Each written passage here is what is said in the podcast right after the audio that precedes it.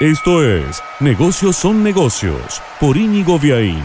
Presenta Autoluna, concesionario oficial de tu auto usado.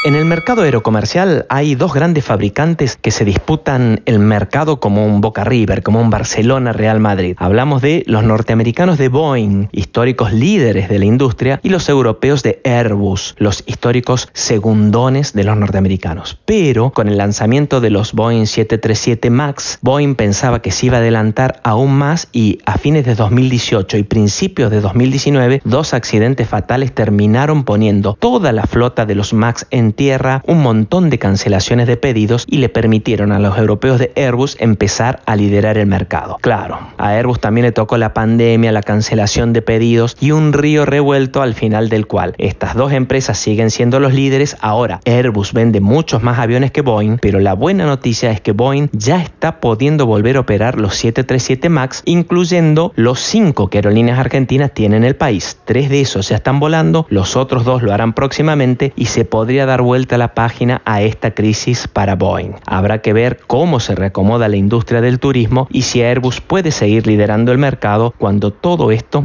haya pasado. Presentó Negocios son negocios Autoluna, concesionario oficial de tu auto usado. Negocios son negocios es un podcast de Inigo Viaín, todos los derechos reservados, más podcast en www.infonegocios.info, una audioproducción de Lux Boys.